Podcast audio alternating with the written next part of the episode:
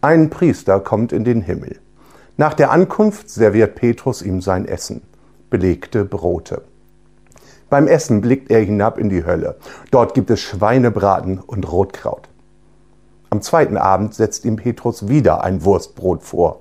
Erneut kaut er auf diesem und schaut dabei in die Hölle. Dort lässt man sich Hummer schmecken. Auch am dritten Abend bringt ihm Petrus ein Wurstbrot. Genervt und frustriert schaut er erneut in die Hölle und sieht dort ein köstliches Buffet. Da fragt er Petrus, hier muss ein Fehler vorliegen. Die in der Hölle haben jeden Abend ein Festmahl und ich bekomme nur belegte Brote? Antwortet Petrus, du erwartest doch nicht, dass ich für eine Person hier oben auch noch warm koche.